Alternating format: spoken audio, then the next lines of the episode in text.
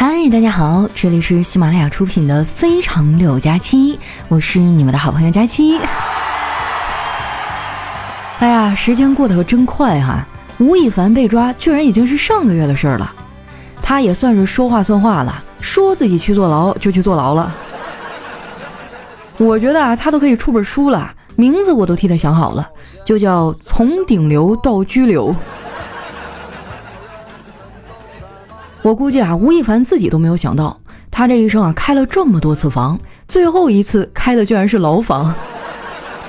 我还想呢，他发完那声明之后，怎么就没信儿了呢？说好了要大力公关呢。后来我一看，嚯，原来是公安机关呀！在这儿呢，我想对吴亦凡说一句话哈：牢房很大，你忍一下。警察哥哥们啊，也要当心了啊，做好警备工作。因为他很有可能会用牙签开锁呀。说到这个哈，很多人该问了，他真的是牙签吗？这我哪知道啊？也可能用了夸张的表达手法吧。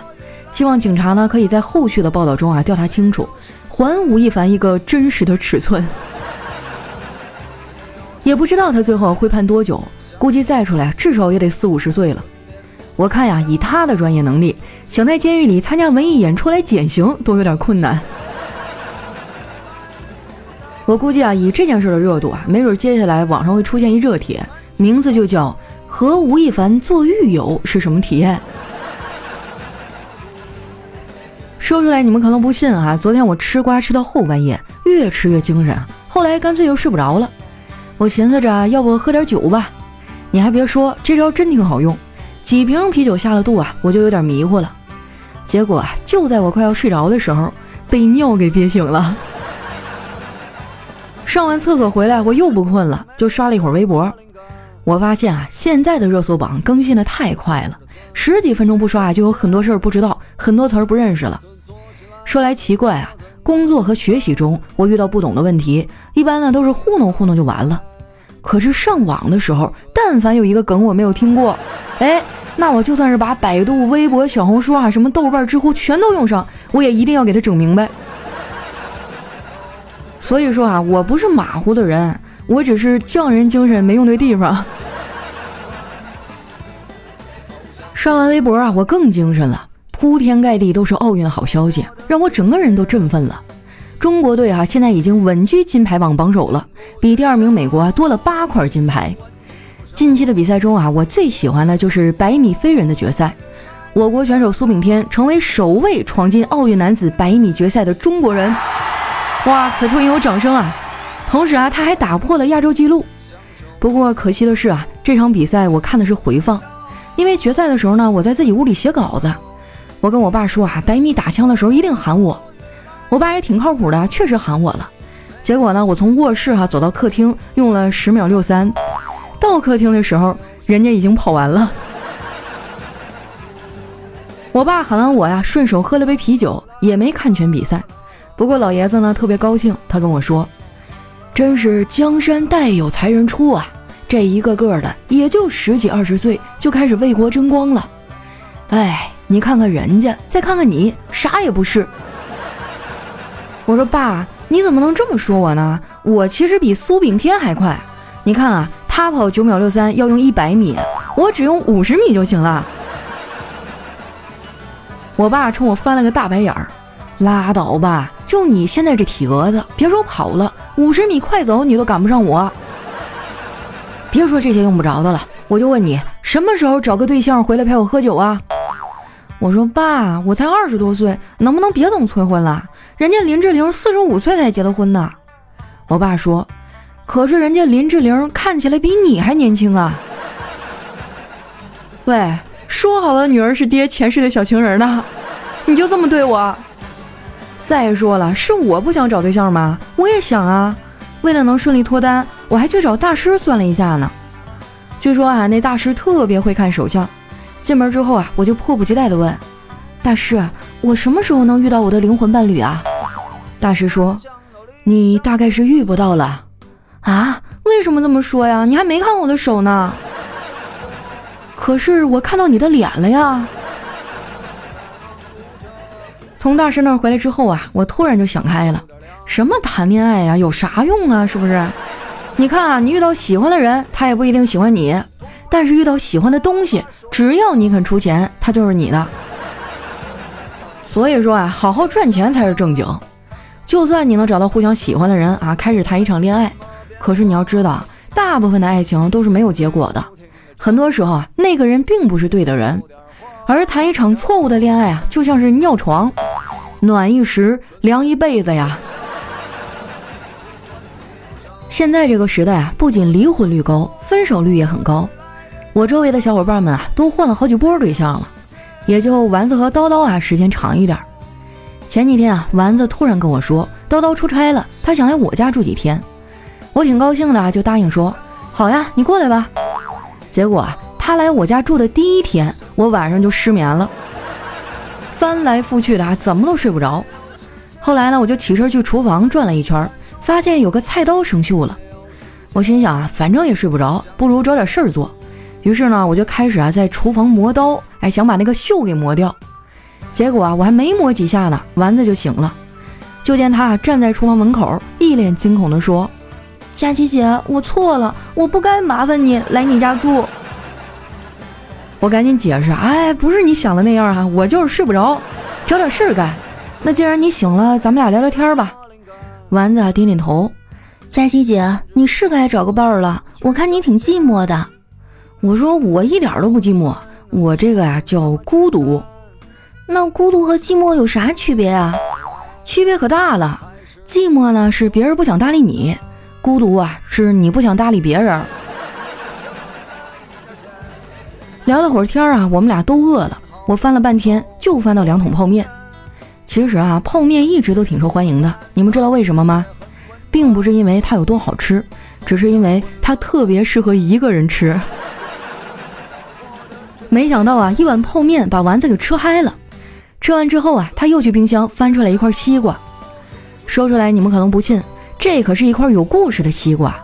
前两天啊，我去路边买西瓜，那个西瓜太大了，感觉我一个人吃不了，就和一个路过的帅哥啊合伙称了一个，然后呢，让老板从中间切开，再分开称一下，结果算下来差了那帅哥五毛钱。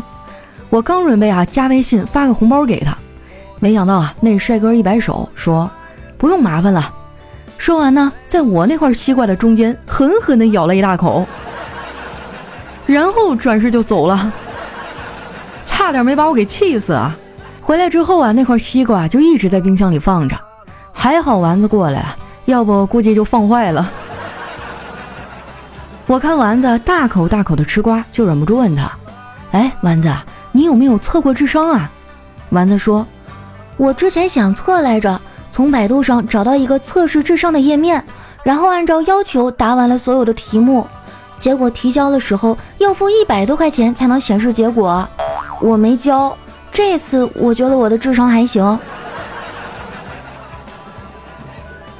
吃完东西啊，我们俩肚子都鼓了起来，撑得难受啊，就更睡不着了。后来我们俩一商量，决定玩两局游戏再睡。我发誓啊，这是我做过的最糟糕的决定。丸子这个猪队友啊，真的太坑了，气得我直骂街呀！丸子被我吓得大气儿都不敢喘。后来他实在是忍不住了，跟我说：“佳琪姐，要不咱们睡觉吧？”我说：“我呸，你还睡得着觉？”哎，我就纳闷了，人跟人差距怎么这么大呢？别人二十多岁一枪九点八环，在奥运会拿冠军，你也二十多岁玩王者荣耀，拿着百里守约三发子弹你都能打偏。因为我是个普通人啊，我觉得做普通人挺好的。奥运会的每种比赛项目都应该配一个普通人一起参加，这样观众就能更加直观的感受到专业运动员有多厉害了。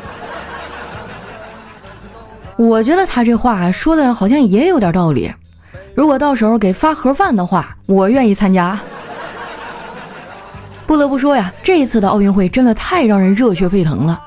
虽然我这辈子啊可能就这样了。但是我以后的简历上还是有可以炫耀的点的，那就是我所在的国家曾二十分钟内夺下四枚金牌。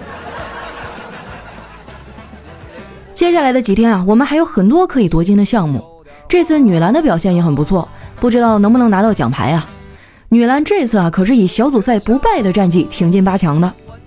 进决赛那天啊，我特别激动，还专门上网买了一件同款的篮球衣，为了就是决赛的时候穿。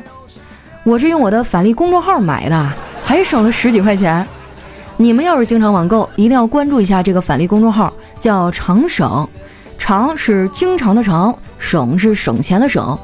如果觉得这两个汉字不好找啊，可以直接在搜索栏搜索“丸子幺四九”，丸子的字母全拼啊，加上数字一百四十九。输入完之后啊，点击下面的搜一搜就能找到了。像什么淘宝、京东、拼多多、饿了么、美团哈都能用。不是我抠哈，我是真觉得应该省钱了。现在的物价太贵了。今天我去买冰棍儿啊，发现冰棍儿都贵得吓人，动辄就是十几块、二十几块钱一根儿。我一边啊在那挑冰棍儿，一边忍不住抱怨：“哎呀，现在的冰棍儿怎么都这么贵了？”然后那老板还微微一笑说：“不是冰棍儿太贵，是你们的工资太便宜了。”其实仔细想想啊，咱们小时候更穷，那个时候哪家不是勒紧裤腰带过日子？我小时候过生日啊都没有吃过生日蛋糕，我到现在还记得十岁生日那天，我妈破天荒的带我去下了个馆子。菜上来之后，我妈呢就先把鱼头夹走了。哎，我当时就愣了，我说：“妈妈，你怎么吃鱼头啊？”我妈笑着说：“傻孩子，妈就喜欢吃鱼头，剩下的你吃吧。”听到这话，我眼泪都要掉下来了。我说：“妈妈，那就只剩下剁椒了呀。”除了那件球衣哈，我还买了好几件小裙子。昨天快递都到了，哎，我去驿站拿快递。报了手机号之后啊，那驿站的员工呢跟我核实收件人姓名，我犹豫了半天啊，跟他说我叫不要放驿站。来了上海之后啊，我最大的感触就是快递真方便。以前我在老家的时候啊，很多商家都是不包邮的，那感觉就很难受。有句古诗哈描述的就特别恰当：问君能有几多愁，恰似偏远地区不包邮。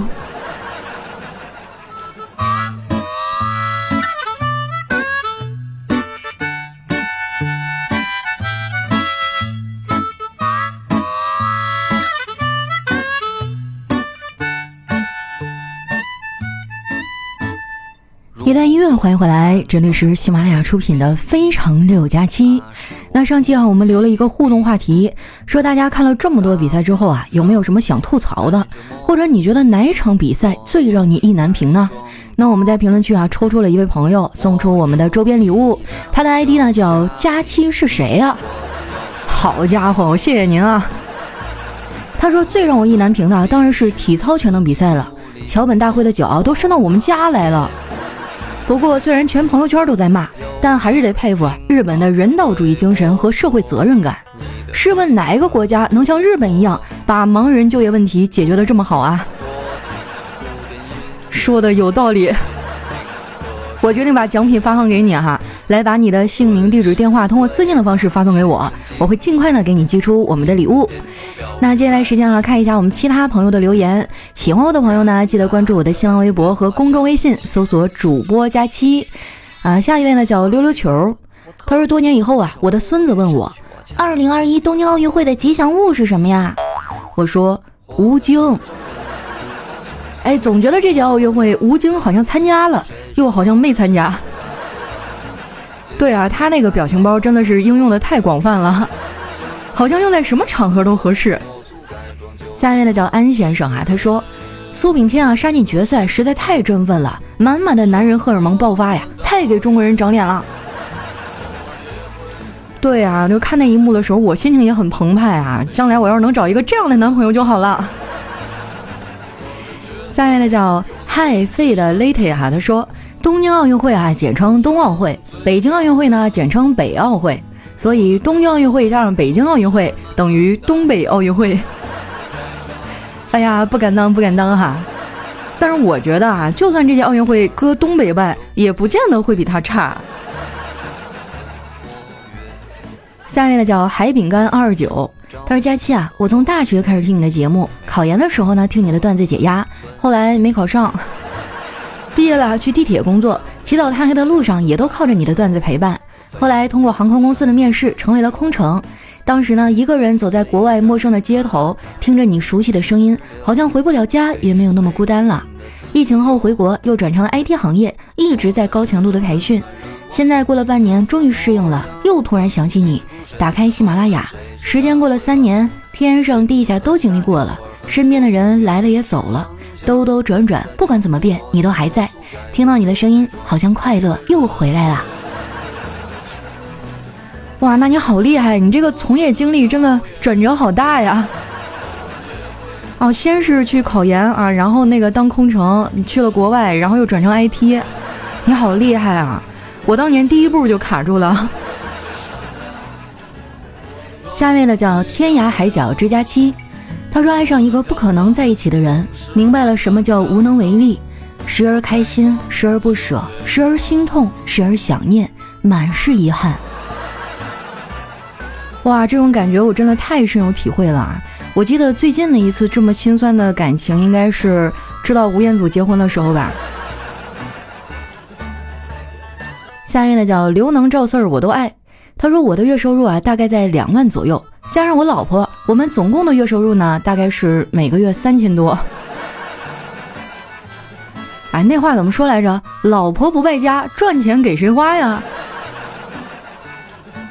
下一位呢叫爱惜猫的可可豆，他说我有一外国朋友，咱中国不是得了很多金牌吗？哎，佳琪你快帮我想想，怎么跟他低调的炫耀一下？你说我是不是特别的损？还行吧，我觉得。我们已经很低调了，你看别的国家连盲人都派出来了，不也没拿着金牌吗？来看一下我们的下一位哈，叫佳期的浓厚体毛。他说上初二的时候啊，老师要求写一篇作文，题目叫《我的同桌》。结果班上有个男同学写道：“我同桌的头发又黑又亮，就像牛舔过一样，苍蝇落上去都会闪了腰。”这本来应该是个挺美好的画面哈，但总觉得好像哪儿不对呢。下一位呢叫黄群蓬头，他说有一次哈，我在学校的食堂打饭，人特别多。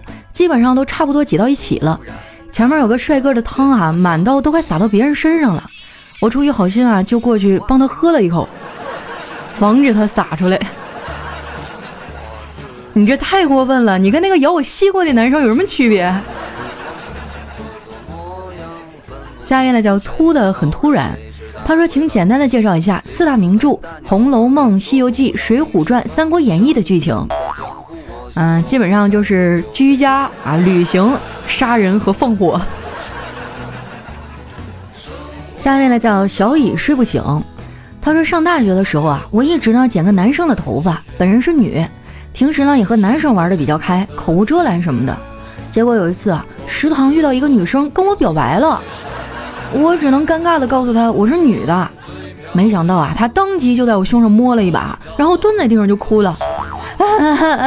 你连拒绝都不找个好一点的理由，这我对你的身材有一个大概的了解了，对儿 A 要不起啊。下面呢叫人间咸鱼，他说坐在副驾的女孩啊，往往有一种误解，认为开车的人老是在偷偷看她，其实真的不是，他看的是右侧的后视镜。但是我觉得，只要女孩坐在男生的副驾驶上，本身就是一种，嗯，对吧？要不然就坐后面了，说明还是有点发展的空间。下面的叫空空，他说有哪些有意思的执照值得去考呢？嗯，我想问一下，有没有人跟我一块去考结婚证的？一个人真的很难过呀。下一位呢叫佳期啊，他说有一次啊，我去朋友家做客，借用了一下厕所，上好之后呢，一按冲水的按钮，那里面的五谷轮回之物啊，怎么都冲不掉。于是呢，我就把朋友叫到厕所，指着马桶里面说：“你看。”然后呢，随后一按按钮，这个五谷轮回之物哈，很快就被冲掉了。这个场面一度十分尴尬。这时呢，朋友悠悠的来了一句：“你叫我来就是为了让我看他最后一眼。”好朋友嘛重在分享哈。下一位呢叫太阳当空照，他说怎样优雅的形容一个人土呢？金木水火你。生旦净末你。下面呢叫香橙，他说读高三的时候啊，学习很紧张，父母也非常的关心我。有一天晚上十点多啊，我在洗手间里洗头，爸爸听到水声以后呢，就问我在洗什么。我说在洗头啊。爸爸说：“你去睡觉吧，乖女儿，头放在那儿，爸给你洗。”这就有点吓人了。不过确实啊，就我当年高考的时候，基本上家里也是什么事儿都不让我干，每天好吃好喝的，还给我做什么营养餐啊，就指着我考一个好成绩。但是这样的好日子在高考结束以后就终止了。下一位呢叫随处流浪的风筝，他说很多中年男人开车回家熄火以后啊，要在车里坐一会儿才会出来，伴随着发动机声音的熄灭。一切变得安静，他们点上一根烟，什么都不想，享受这一天中最放松的五分钟。在车子这头是家庭的责任，在车子那头是上班的压力，只有在车子里头才是属于自己的空间。我也是一个有老婆有压力的中年男子，但我从来不会坐在车里享受那五分钟，因为我没车。来看一下我们的最后一位啊，叫大大咧咧的孩子。他说：“金钱买不来时间啊，那不一定啊。网管，给我再加两块钱儿。凡事无绝对嘛。”好了，那今天留言就先分享到这儿。喜欢我的朋友呢，记得关注我的新浪微博和公众微信，搜索“主播佳期”，是“佳期如梦”的佳期。那我们上期的获奖听众佳期是谁啊？赶紧把你的信息通过私信来发送给我哈。同时呢，也希望大家在工作之余能够听我们的节目，收获更多的快乐。我是佳期，我们下期节目再见。